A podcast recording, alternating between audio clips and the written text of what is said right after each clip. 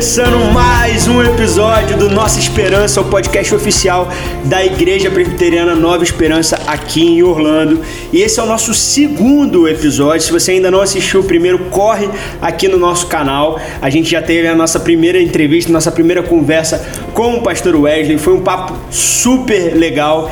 E dando prosseguimento para essa história da nossa igreja, a gente está hoje aqui com um convidado mais que especial, o nosso pastor Sandro Ferreira. Pastor, seja muito bem-vindo.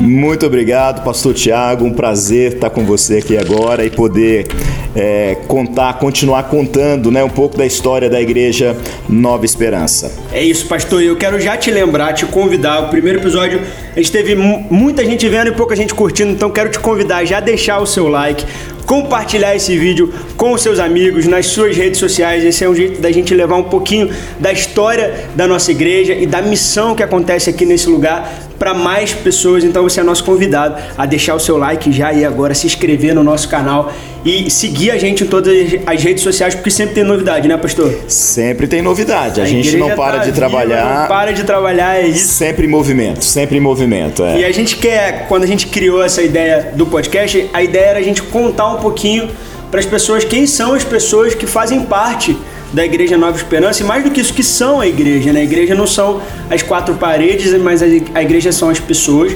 E hoje a gente vai ter essa chance de conhecer um pouquinho o atual pastor titular da nossa igreja, o pastor que cuida da vida da nossa igreja, da nossa missão. Então, para a gente começar, pastor, vou propor um jogo, pode ser? Pode ser, pode pra ser. Quebrar o gelo. Não costumo pra, jogar muito não, mas tudo bem. Te conhecerem melhor. Vamos lá. Faz Uma parte, comida. Né? Pizza. Um filme. Uh, o nome da Rosa. Que isso, um esporte. Well, pensa numa coisa que não está muito relacionado com a minha pessoa, esporte, mas soccer, futebol brasileiro. Uma cidade. São João Batista do Glória. Que isso, uma viagem. Muito especial recentemente para o Egito. Um medo. Well, são muitos, falar de um é. só. um sonho. Well, o meu sonho. Uh, sonhos, existem muitas coisas relacionadas àquilo que a gente faz. Ou seja, eu sou pastor eu de uma palavra, igreja. Pastor, um sonho. É uma só? Um sonho. Cara, ver meus filhos crescendo ótimo, e seguindo ótimo. o mesmo caminho. Desculpa, não dá para falar sobre isso com uma só palavra. Uma música. Hum, uma música. Música. Primeiro amor. Boa. Por último, uma igreja. Igreja Nova Esperança. Ficariam muito bravos comigo se eu não dissesse isso, né?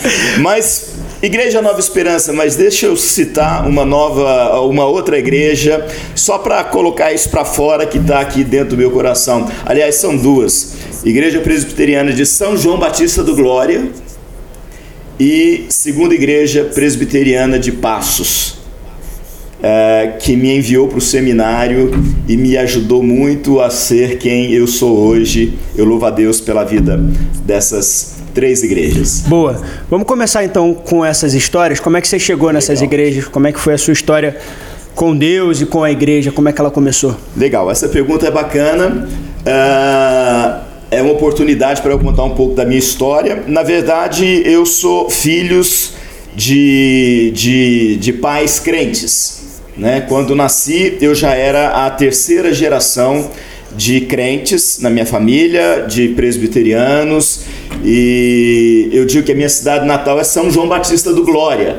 Né? Na verdade, eu nasci em Passos, que é uma cidade que fica a 13 quilômetros de São João Batista do Glória, mas eu morava em São João Batista do Glória, Isso é em uma Minas? cidade muito pequena. Em Minas? Em Minas Gerais uma cidade que na época devia ter os seus 3 mil habitantes e não tinha condição. As, as mulheres grávidas iam até Passos para ter ali os seus filhos e depois voltavam, né? É, então, a minha primeira igreja foi é, a igreja de São João Batista do Glória. Ali eu aprendi o beabá e a, da fé cristã até os oito anos de idade, quando a minha família, meus pais decidiram mudar então para essa cidade chamada Passos, por questões profissionais, e ali eu comecei a frequentar é, a primeira igreja presbiteriana de Passos, e depois, aos 13 anos, é, eu fui para essa igreja que eu já mencionei, que é a segunda igreja presbiteriana de Passos, ou a igreja Bela Vista. E interessante porque eu não fui porque é, comparei uma igreja com outra. Na verdade, eu tinha 13 para 14 anos, eu não tinha muita condição de fazer isso. Eu estava debaixo da orientação e da submissão, da autoridade dos meus pais. Mas eu preciso contar, eu fui atrás de um rabo de saia. Quem nunca foi, né? Quem nunca foi? E depois de algum tempo, meus pais e meus outros irmãos acabaram, enfim, a minha família acabou indo para essa igreja, onde ficaram um bom tempo ali. E foi essa igreja, a segunda de Passos, a Igreja Jardim Bela Vista, que me enviou para o seminário. Eu acredito que ali também foi onde eu tive as experiências mais fortes com Deus.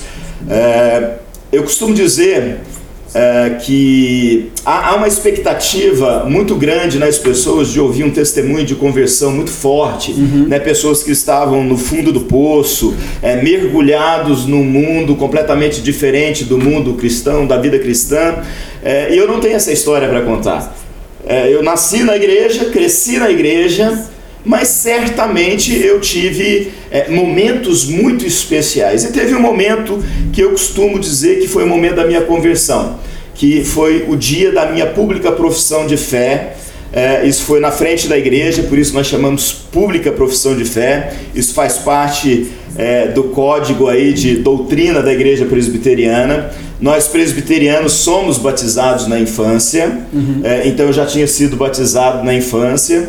E quando eu completei a idade, eu fiz o famoso curso é, lá chamado de catecúmenos, alguns chamam de discipulado, é, preparação para batismo em algumas igrejas, e no nosso caso era preparação para a pública profissão de fé, onde é, nós tínhamos é, a oportunidade de confirmar aquele ato do batismo feito na infância, quando a gente não tinha entendimento ainda, que a gente concordada, concordava e confirmava é, que estávamos seguindo a fé dos nossos pais, aquilo que nós aprendemos desde criança. Né? O senhor tinha quantos anos? Né, eu tinha, salvo engano, é, algo em torno de 16 anos. Eu, eu não, não me lembro exatamente o ano, é, a idade, mas eu me lembro exatamente do culto quando o reverendo Carlos Ferreira, é, Carlos Ferreira de Queiroz, eu peço perdão se eu estiver é, com o full name, o nome inteiro dele errado aqui, mas que foi um homem assim de Deus que é, tocou muito é, na minha vida, cuidou muito de mim, cuidou muito da minha família.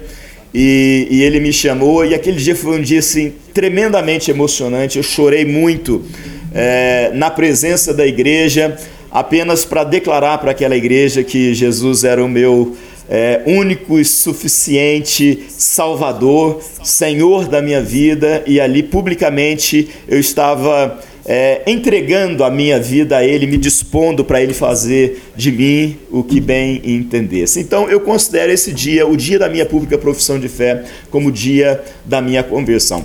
Isso não significa que até então eu, eu, eu não tivesse experimentado é, coisas de Deus, né?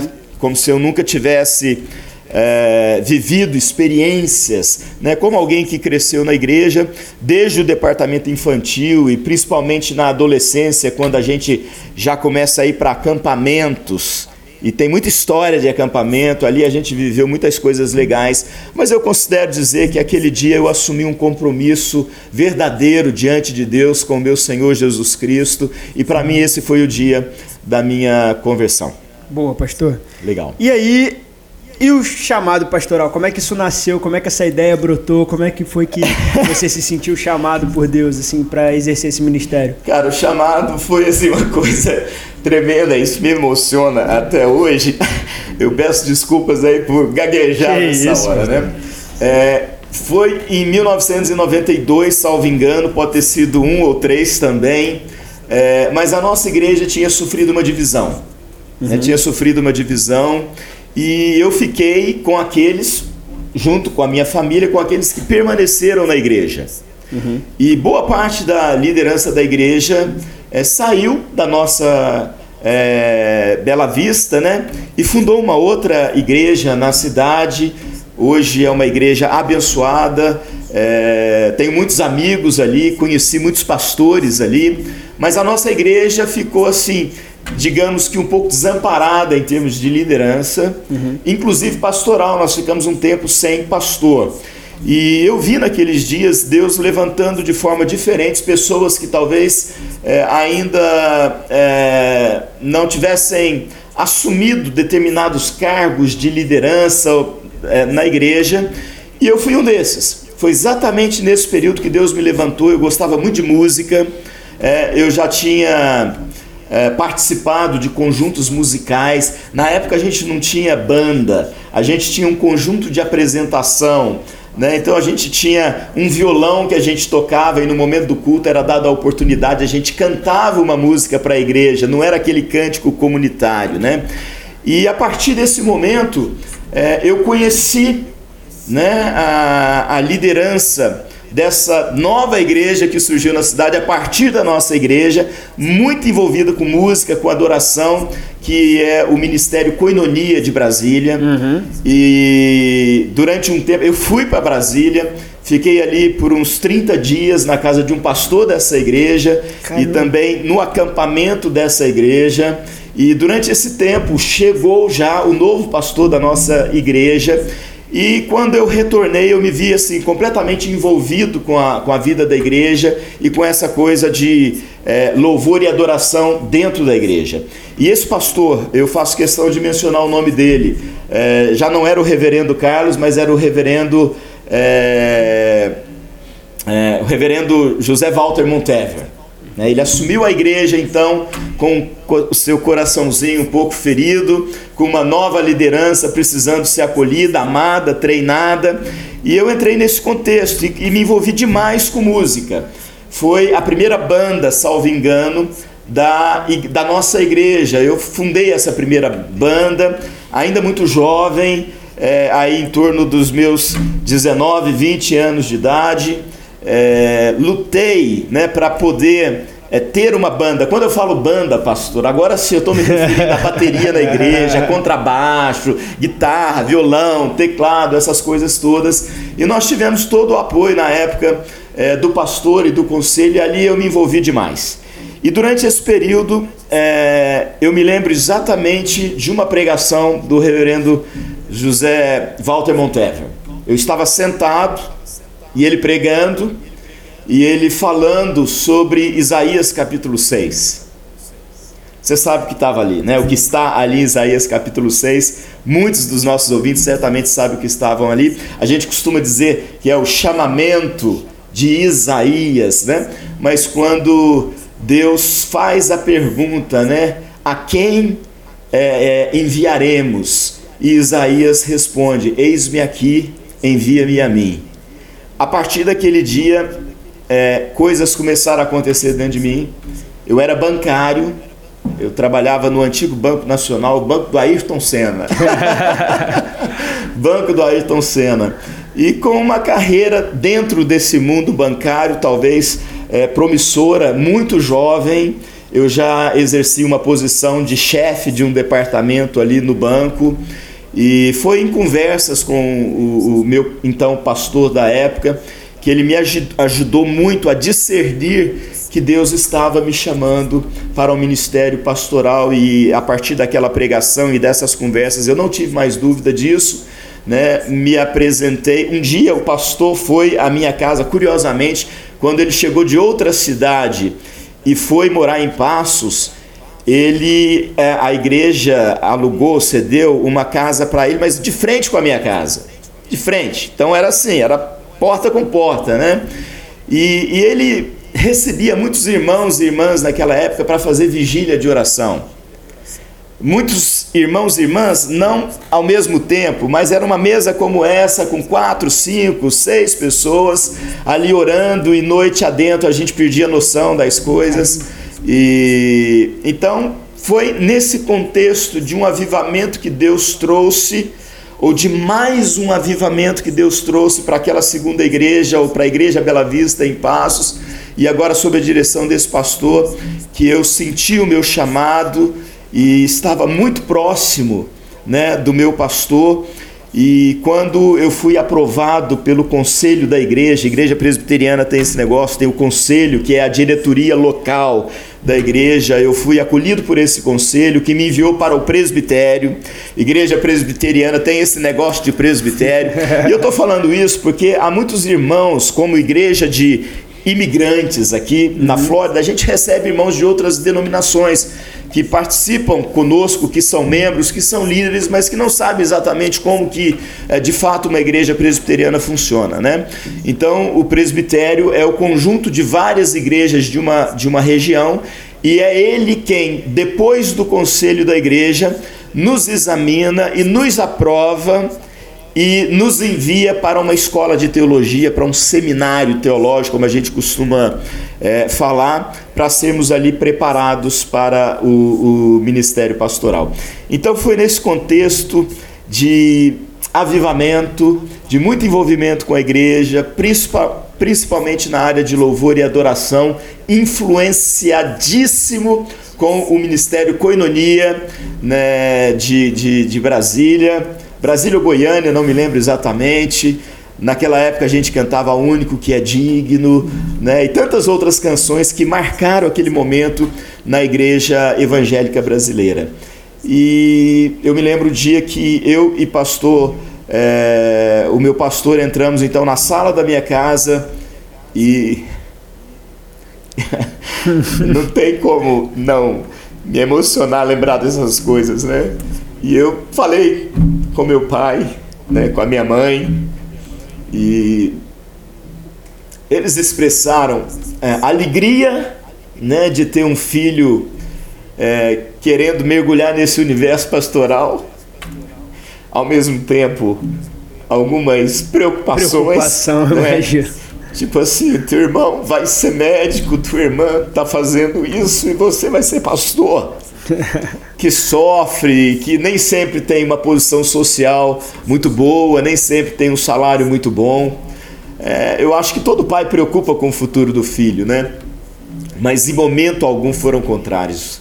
É, me apoiaram nessa decisão e depois de tudo, tudo que aconteceu, eu ainda tinha seis meses para ficar tra é, trabalhando no banco, juntando dinheiro para usar nesse, durante esse tempo de estudos, mas eu não aguentei. Eu me lembro que eu me demiti do banco em junho de, de, de 2003 e as é, 2003 não 1993 e as minhas aulas no seminário começaram em fevereiro de 1994. Nós estamos falando de sete meses que eu fiquei, sete, oito meses que eu fiquei à toa. Não, não fiquei à toa. Fiquei ali junto com o meu pastor, acompanhando a vida pastoral e entendendo aquilo, levando em casa a Santa Ceia para os mais idosos que já não podiam mais é, ir até a igreja e participar da ceia do Senhor, é, visitando outros irmãos com o meu pastor e servindo a igreja de modo geral, até que chegou o dia então de, de me dedicar aos estudos teológicos e me graduei em teologia em dezembro de 1997. Ali fui, no mesmo mês, no mesmo ano, é, fui ordenado pelo presbitério, pastor, ministro da Igreja Presbiteriana do Brasil. E estamos aí atuando no ministério pastoral é, até o dia de hoje. Pastor, deixa eu fazer uma pergunta difícil. Então, agora, vou começar com as perguntas difíceis. É, me identifiquei muito com essa história, porque é, antes da gente viver a vida pastoral, a gente tem uma visão a respeito dela. E depois que você vive, eu, eu acho que com a sua experiência toda hoje, o senhor tem um, um, uma visão que eu acho que é diferente da que você tinha antes. Para que, que serve um pastor hoje? Bom, essa, ela, essa pergunta não é difícil, ela é dificílima, dificílima, né? Mas quando a gente olha para a própria Bíblia, nós como cristãos protestantes, e aí eu não quero mencionar presbiterianos, mas como cristãos protestantes que vêm desde a reforma protestante do século XVI, a gente tem a Bíblia Sagrada como é, o nosso manual de vida, é, como a última palavra, porque nós a entendemos como palavra de Deus. E nós costumamos dizer que ela é a nossa única regra Amém. de fé e prática. E as Escrituras definem né, o, o que, que é o pastor e para que, que ele serve. Né? Então, o pastor, é, ele é, primeiro, chamado por Deus, não é ele quem sente, é, que toma a decisão de se tornar um pastor, ele toma essa decisão depois de entender que há um chamado de Deus para a vida dele. Amém. É, e eu, eu olhando para as escrituras, eu creio que a principal, as principais funções de um pastor é cuidar da vida do seu rebanho, aquele rebanho que Deus lhe der. Isso é, pode ser feita de duas principais maneiras.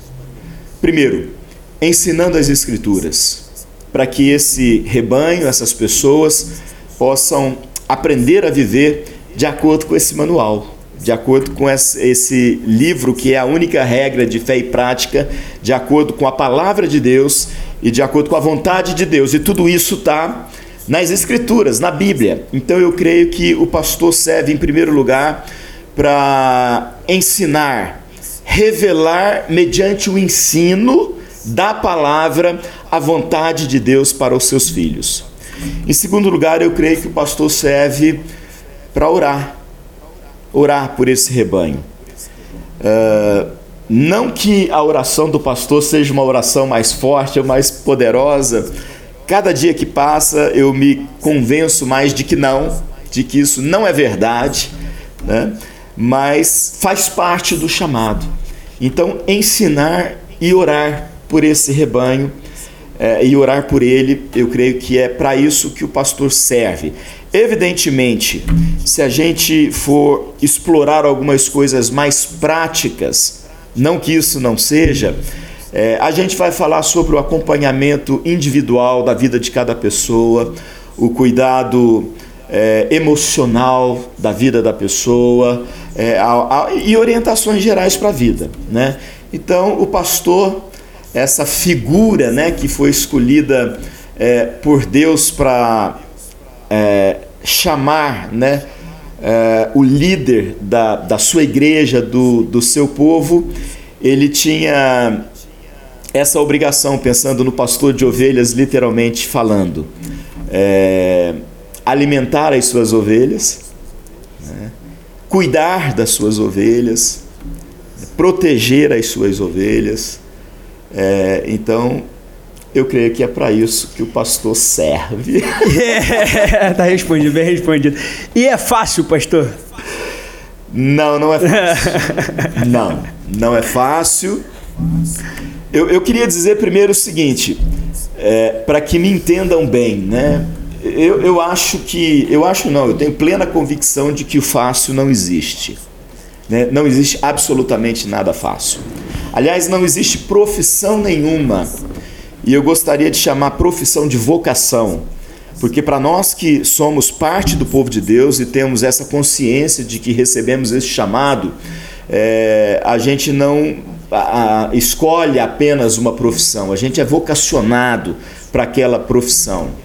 É, então, eu acredito que é, essa vocação ou esse chamado, mas vamos chamar de profissão, né? É, não existe absolutamente nada fácil. Eu converso diariamente com pessoas, né?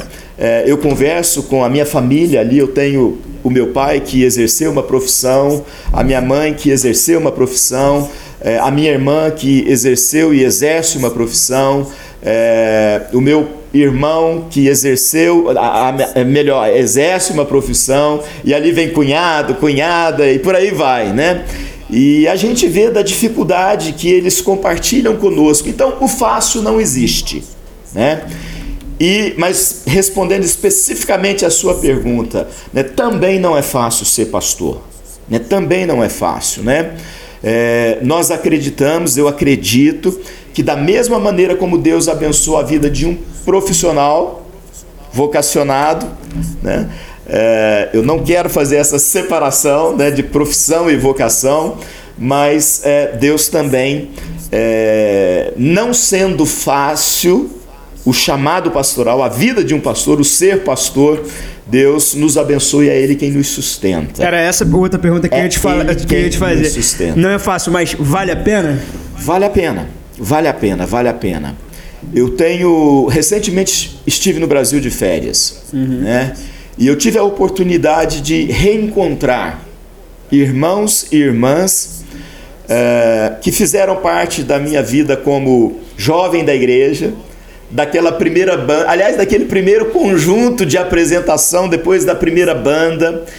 E depois tive a oportunidade de pastorear uns, é, alguns destes que eu reencontrei na, na igreja que eu tive o privilégio de, de liderar para a sua organização, para a sua existência, lá em Passos. E as recordações que vieram daquele tempo né, é, foram assim, tremendas. Né? Fez a gente chorar juntos novamente, orar juntos novamente. Então, apesar dos problemas que a gente encontra no nosso dia a dia, que a gente tem que lidar, e às vezes problemas que não são nossos, não são problemas pessoais, são, são problemas de, de outras pessoas, e, e aí eu me refiro a isso porque o pastor não é um super-homem, e ele não está sempre em condições, principalmente, de resolver todos os problemas. E às vezes a gente não consegue resolver esses problemas. E às vezes a gente tem que, não que a gente não faça, é, em todo contexto a gente faz isso, a gente coloca isso diante de Deus, mas Deus tem o seu tempo é, para todas as coisas e Deus, ele toma as suas decisões. Como por exemplo, ele disse a Paulo que não tiraria né, do apóstolo Paulo aquele espinho na carne que estava ali, que parece-me que era um incômodo muito grande para ele. Ele teve que aprender a conviver com aquilo. Então, lidar com os seus é, com os problemas das pessoas não é uma tarefa fácil, mas é muito prazeroso poder ser útil na vida de uma pessoa, poder é, ser um abençoador na vida daquela uh, pessoa. Uh, não é fácil, mas é prazeroso e vale a pena. É isso. Eu ouvi uma, uma vez, eu li uma pesquisa que falava que é, a, entre aspas, a, a profissão, a vocação de pastor, é, numa, numa pesquisa feita, tinha tido como é, resultado da profissão que mais deixava as pessoas satisfeitas com o que elas estavam fazendo. Assim. Isso, para mim, traz é, bastante sentido com o que o senhor está trazendo. E, e, essa relação de, da expectativa do outro a respeito da vida do pastor, de que o pastor tem que ser uma enciclopédia bíblica que sabe todos os versículos, o pastor não pode. é, é, isso, assim, o pastor não pode ter momento ruim, dia ruim, é uma, é uma, é. é uma expectativa que às vezes é um monstro que não faz o menor sentido. Uhum. E, e, e é, é, é super inspirador escutar isso do Senhor, porque isso traz essa, essa força pra gente, assim, de que Deus age na nossa vida da mesma maneira e isso é muito bom. Assim. É, se, eu, se eu posso acrescentar alguma coisa mais na, na minha resposta, e eu, eu queria é, falar sobre isso, porque é, há muito desgaste também emocional na vida do pastor, e como uh, o pastor é um ser humano como outro qualquer, que foi que também nasceu e foi concebido em pecado, uhum. ou seja, tem as suas limitações, as suas fraquezas. É, é prazeroso, ao mesmo tempo que é difícil, é, não é fácil, mas vale a pena. Mas eu acho que assim, os pastores, de um modo geral, eu, mas eu não, eu, como eu falo de um modo geral, eu, eu, se algum pastor tiver aí me ouvindo, né, algum dia, eu não quero que fique chateado. Eu, eu creio que nós pastores temos uma grande responsabilidade quando o ministério se torna um peso para nós mesmos, porque muitas vezes é, nós nos cobramos até mais mesmo do que o próprio rebanho, nos apresentando a esse rebanho como se nós não fôssemos pessoas que sofrem e que enfrentam as suas dificuldades humanas, uhum. como todo ser humano é, enfrenta.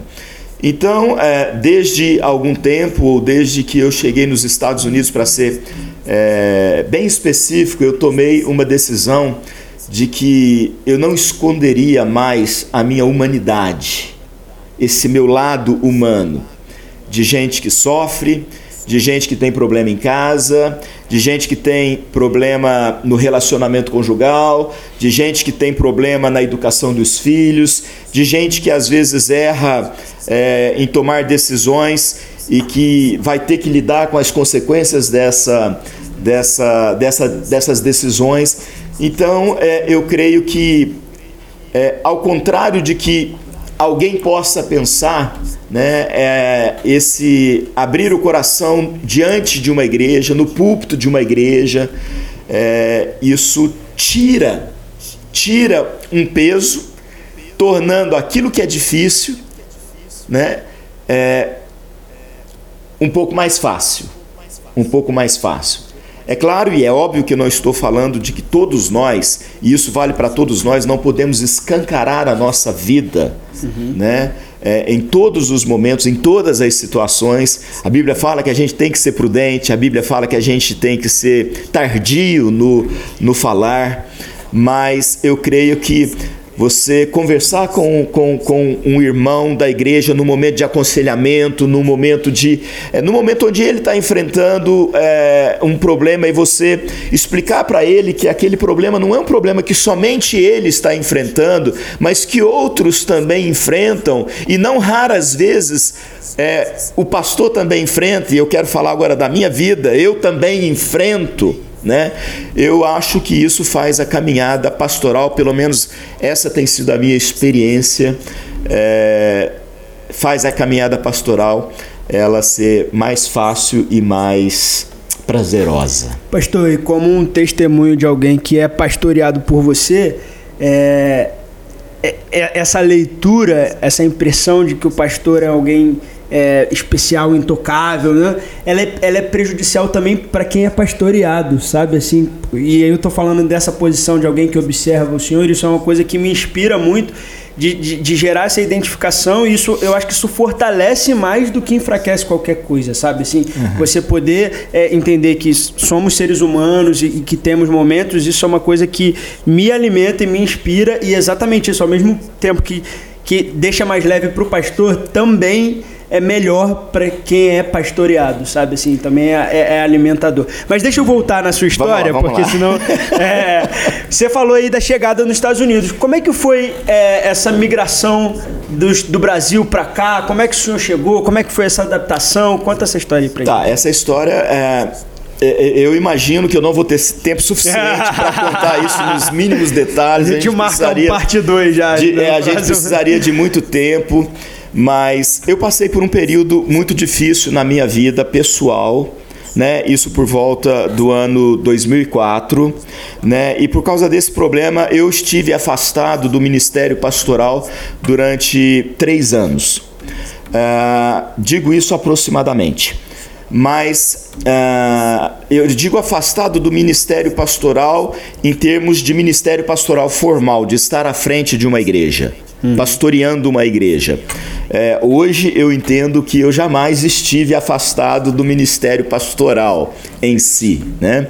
Mas é, logo no início desse período, quando eu cheguei a pensar que tudo tinha acabado e que tudo tinha sido um erro, é, inclusive o entendimento do meu chamado, é, eu recebi uma palavra profética coisa que não é muito comum acontecer do, no, no meio em que eu cresci, apesar de que eu preciso dizer isso porque uh, há igrejas presbiterianas e igrejas presbiterianas, né? Eu eh, essa segunda igreja foi uma igreja eh, sempre avivada avivada e isso é, foi muito importante na minha vida.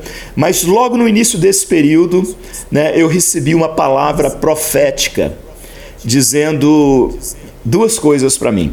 Para resumir, Deus vai restaurar o teu ministério e Deus vai restaurar a tua vida há, há muitas outras coisas que envolve esse restaurar o meu ministério e restaurar a minha vida, mas eu preciso simplificar aqui, né? E depois de muito acompanhamento pastoral e de muita conversa, é, foi nesse período que eu conheci a Vanessa, que hoje é a minha esposa, nós não falamos ainda da minha, da minha família, né?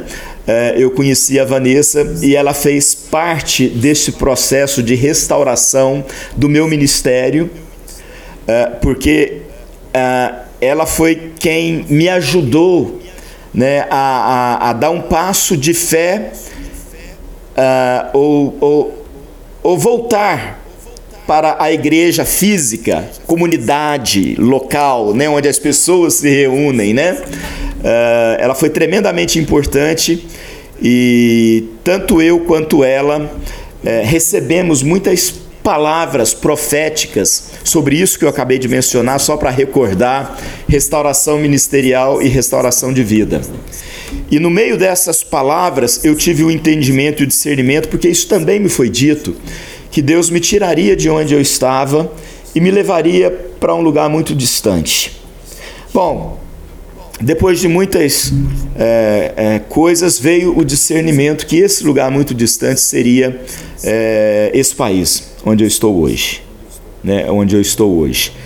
E eu preciso confessar que durante esses três anos, apesar de ser, ter sido um, um, um tempo de crise na minha vida pessoal, é, foi um tempo de muita bênção material do Senhor na minha vida. É, eu abri uma pequena empresa, ganhava um pouquinho de dinheiro com isso. eu concluí o meu curso de direito, é, passei na OAB, né, me tornei advogado é, na ordem dos advogados, seção Minas Gerais. Para você que está assistindo, eu não sabia que o pastor cantava numa banda, é advogado formado na OAB. É, essas coisas todas, né? Então foi um, um, um período que Deus estava me abençoando e ao mesmo tempo, quanto mais Ele me abençoava, mais Ele me, me mostrava que a minha vida não ia acontecer ali.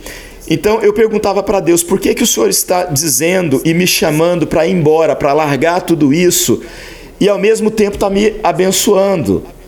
Né? E eu hoje eu diria, se eu não tivesse nada né, nas minhas mãos, se eu tivesse é, nessa área da minha vida completamente destruído e Deus estava reconstruindo, me abençoando, é, talvez teria sido mais fácil tomar essa decisão. Mas a minha pergunta era: por que, que o Senhor me abençoa aqui então?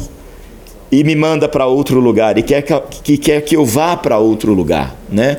Mas o discernimento vem, é, o entendimento vem, Deus sempre responde às nossas orações, Deus sempre nos dá esse entendimento, e, e eu entendi que Deus de fato é, estava me trazendo para os Estados Unidos. E aí tem histórias assim, sobrenaturais, sobrenaturais, porque quem mora aqui já passou por isso, é, me refiro à questão de visto uhum. né, de, de, documentação correta, de falar inglês é, e outras coisas, sabe exatamente é, a, as dificuldades que a gente encontra nesse caminho, né?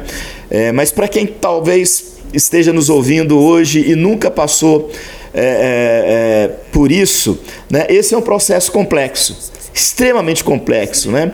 E nesse processo complexo é, de conseguir um visto americano, né? E eu estou me referindo ao visto para poder entrar no país, não para poder trabalhar, não para poder ser pastor, não para poder ser advogado. Né? É, é, extremamente complexo, até hoje é complexo. Né? E, e isso aconteceu de forma sobrenatural. Sobrenatural. Não existe outra forma, outra palavra é, para descrever isso, porque foi baseado é, em palavras proféticas né, que se cumpriram exatamente como elas foram pronunciadas. E junto com essas palavras, além deste assunto especificamente de visto e tal, é, outras coisas foram anunciadas e como promessa de Deus. E nenhuma dessas promessas deixou de ser cumprida. Até pouco tempo atrás, eu tinha dentro da minha Bíblia, ou de uma delas, é, um papelzinho que me foi dado nesse tempo né, de, de, de crise no Brasil. É, e ali eu anotei os meus pedidos de oração e cada uma das palavras que eu recebi em relação à minha vida e ao meu ministério. E algum tempo atrás, já estando em Orlando, é, já pastoreando como pastor auxiliar do pastor Wesley Porto, é, eu me deparei com esse papelzinho e vi que cada uma daquelas palavras já haviam se cumprido. Haviam se cumprido. Deus não, a palavra dele não é em vão, a palavra dele não cai por terra. Quando a palavra sai da boca do nosso Deus, ela cumpre o propósito para o qual é, ele a destinou. E esses milagres eles continuam acontecendo, pastor? Queridos, é, pastor, eu, eu, eu, queria dizer o seguinte: é, uh, existem tempos né, em que os milagres são mais explícitos, e existem tempos que eles não parecem ser tão explícitos assim. Né? É, mas eu creio que eles continuam acontecendo. É, mas eu gostaria de dizer assim: é, em termos de muitas bênçãos, incontáveis bênçãos, né? Porque às vezes a gente chama é, de milagre, eu tenho isso comigo, aquilo que não é necessariamente um milagre, e sim uma bênção enorme, grandiosa, e que a gente tem que se curvar diante de Deus e agradecer por essa bênção. Mas não foi exatamente um milagre, porque o, o, o, milagre, é, esse é o entendimento que eu tenho, ele é assim sobrenatural.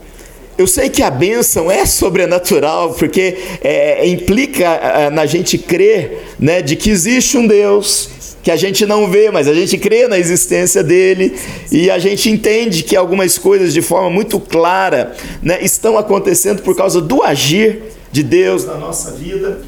Mas quando eu uso a palavra ah, milagre assim, é, eu, eu, eu gosto muito desse sobrenatural específico.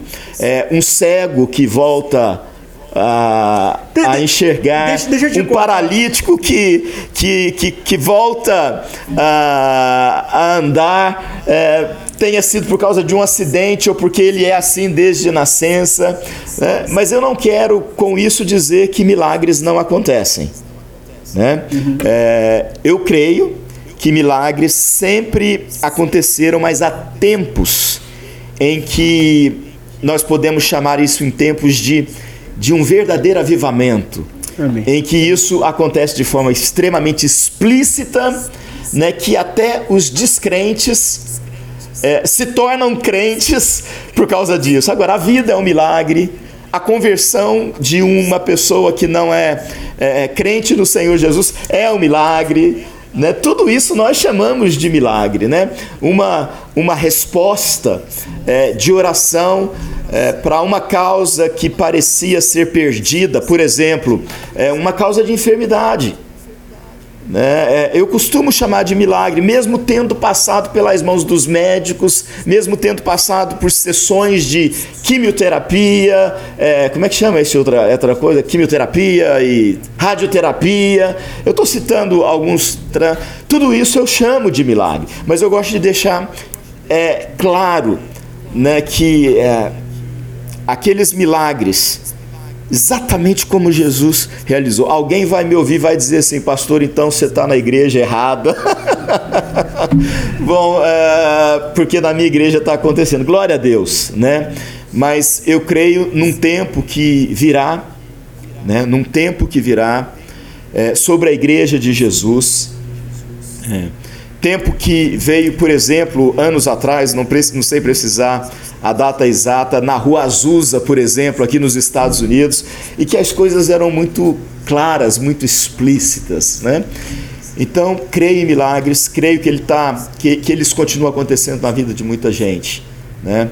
Mas eu creio que nós precisamos gerar, criar em nós essa expectativa de que Deus vai fazer, vai fazer, você mesmo usou um dia desses numa pregação a palavra utopia.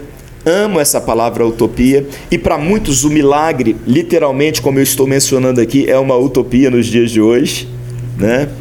É, mas nós precisamos é, buscar, né? Buscar. A utopia serve É, a utopia é o, irre, o irrealizável.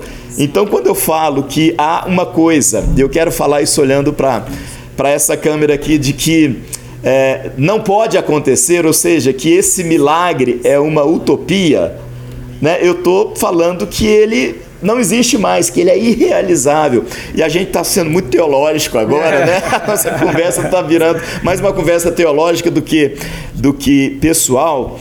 É, eu discordo do senhor, eu acho discorda. que ela é prática. Ah, eu legal, acho que ela é prática. A gente está a gente tá, a gente tá numa terça-feira aonde a gente está passando por uma semana, quem estiver ouvindo a gente no domingo provavelmente já Exato. vai ter passado por essa semana, onde a gente não sabe o que vai acontecer amanhã e a gente ora para que esses milagres aconteçam. Exato. Tem um furacão chegando aqui e a gente está Aí, o furacão. É, é o carro. Esse barulho, se chegou é. até vocês. É, não é do furacão. É, não é do furacão, é o pessoal que está cortando a grama e atrapalhando aqui a nossa gravação. E, e, a, gente, e, e a gente tá, e a gente tá orando para que Deus faça esses milagres e, e, e, tudo depende de nós, assim. Eu acho que a, a, palavra que o Senhor traz pra gente é um desafio muito prático, assim, uhum. de que a gente precisa cada vez crer mais, acreditar uhum. mais, profetizar mais, declarar mais, para que as coisas com certeza voltem a, a acontecer do, e que esse avivamento chegue no meio de nós, né? Mesmo porque a utopia, e isso não é meu original, eu ouvi isso de um de um pastor é, há muitos anos atrás e ele disse o seguinte: que a utopia tem um papel na nossa vida.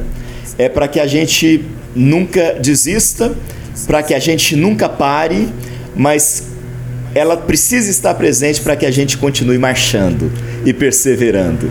E eu creio que é nesse sentido que a igreja precisa se despertar e eu creio que esse despertamento vai acontecer. Amém. Vai acontecer. Né? E aí eu não me refiro à minha denominação, eu me refiro à igreja de Cristo. A igreja de Cristo. Amém. Pastor, eu tinha um monte de pergunta ainda aqui para fazer. Nem vou entrar na parte de como o senhor chegou na Nova Esperança, de como é que foi, porque isso daí vai ficar para um outro papo. Esse okay. microfone aqui, ele é seu, tá aberto. Vamos voltar várias vezes aqui, vamos chamar o senhor com outras pessoas para a gente conversar sobre outras coisas. Com Eu certeza. sei que tem gente que tem muita, muita curiosidade de saber mais coisas sobre o senhor, mas queria primeiro te agradecer pelo seu tempo, por você estar aqui com a gente e te convidar a deixar já que o senhor deixou esse desafio para a gente, é deixar uma última mensagem para quem estiver assistindo a gente, deixar uma palavra é, de fé e de desafio para a gente. É, de fato, eu falei muito e aí a gente ficou sem tempo, Mas né? Isso e a é gente é bom, tem a pastor. proposta não, não, isso é que é bom. de não exceder demais para não ficar cansando aí aqueles que nos assistem, né? Uh, mas é, primeiro eu quero agradecer pelo convite, né? É, eu sou de casa, né? Aliás, casa é sua, é. Vocês que... sabem, quem está nos ouvindo aí, eu sou o atual pastor da igreja, né? Mas eu fui convidado para vir por vocês, né? Que você, pastor Tiago, que chegou agora há pouco tempo, está conosco aí, né? Nos ajudando. É, é o idealizador disso aqui, eu com o apoio, novato, é. com o apoio daqueles que não aparecem diante das câmeras, né? Mas estão Samuel. aqui trabalhando para que isso aconteça, né? Eu vejo, vi aí no primeiro, né? Podcast o nome do, do Renan, que é nosso ministro de louvor, de adoração, o Samuel, que é da parte técnica aí, técnico de som, é, mas eu sou novo aqui, né? Então sou de casa, mas sou novo neste lugar. Então a minha palavra de gratidão é, por poder né, compartilhar um pouco da minha história, falar um pouco da minha vida é, e deixar essa mensagem é, escrita pelo apóstolo Paulo no capítulo 11 a partir do versículo 33. Creio que é isso mesmo. Se estiver errado, vocês me perdoem. Mas quando diz, ora aquele que é poderoso para fazer infinitamente mais do que tudo quanto pedimos ou pensamos, conforme o seu poder que opera em nós. A Ele seja a glória hoje e eternamente. Amém. Eu creio que nós devemos continuar perseverando como adoradores deste Deus único e tremendo que é vivo, que é real, que agiu no passado, age no presente, vai continuar agindo no futuro. Não sei como vai ser o agir desse Deus na glória quando estivermos lá, né? Mas eu sei que lá ele vai estar fazendo alguma coisa com a gente, a gente o adorando o tempo todo, né? Mas até que esse dia chegue, ele ele vai continuar agindo agindo. e que Igreja Nova Esperança, Igreja de Cristo que me ouve de algum lugar, busque a Deus. Ele tem colocado em nós inúmeros recursos, como esse recurso aqui agora tecnológico, né? Mas nada, absolutamente nada, substitui a presença plena, a manifestação. A gente fala, a gente usa a presença manifesta de Deus na nossa vida. Que nós busquemos essa plenitude do Espírito Santo, que nós sejamos cheios do Espírito Santo e que nós estejamos abertos e desejosos de que Ele nos use para a sua honra e para a sua glória. Deus abençoe todos vocês. Que isso! Ó, se você chegou até aqui não de, não deixou o seu like, eu vou estar tá ligando pra Geisa pra agendar o seu gabinete com o pastor, tá bom? Deixa o seu like. Até semana que vem, ao meio-dia, a gente tem mais um episódio do Nossa Esperança. Muito obrigado pela sua presença e até a próxima vez.